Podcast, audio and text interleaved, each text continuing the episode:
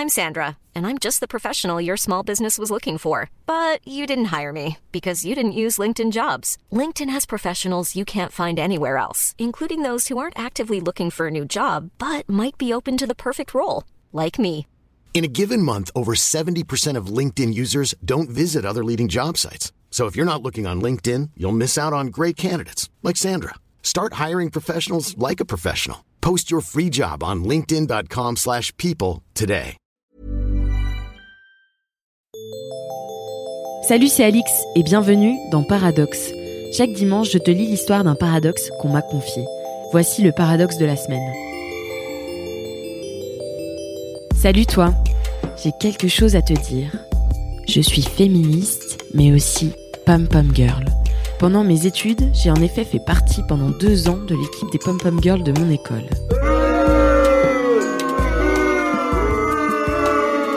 La première fois que j'ai cru comprendre que c'était un paradoxe, c'est quand j'ai développé de fortes convictions féministes et que j'ai questionné mon activité de pom-pom girl.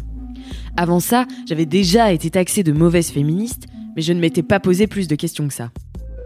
Puis en y réfléchissant, au regard de mes convictions, je suis devenue plus consciente du fait que ce sport pouvait paraître sexiste, notamment sur le principe de danser en jupette pour encourager les sportifs masculins.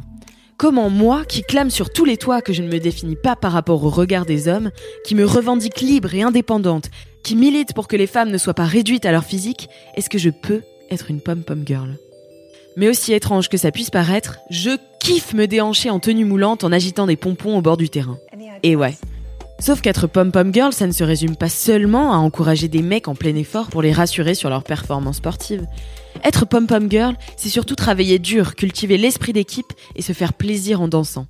Au sein de mon équipe, nous travaillons pendant presque un an pour produire un show final à la compétition sportive interécole, à raison de plus de deux entraînements par semaine.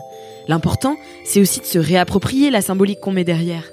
Être pom-pom girl, c'est aussi un acte empouvoirant.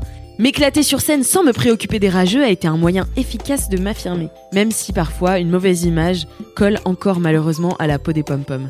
Mais je le revendique, on peut être pom-pom et kiffer s'habiller en mini-jupe ou en sweat. On peut avoir plein de partenaires sexuels ou être en couple exclusif. On peut adorer danser comme Beyoncé en soirée ou au contraire préférer les soirées au calme chez soi. Être pom-pom girl, c'est enfin sortir des cases en assumant d'être sexy sur scène tout en ayant le droit d'être sérieuse, ou pas, sur les bancs de l'amphi.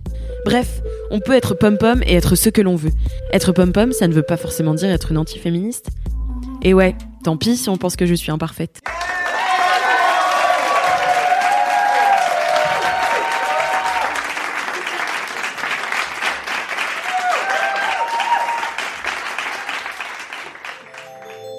Toi aussi t'es imparfaite? Toi aussi t'es nuancée et t'as des contradictions? Alors envoie-moi ton ou tes paradoxes à podcast at mademoiselle.com. Et à dimanche prochain pour un nouvel épisode de Paradoxe.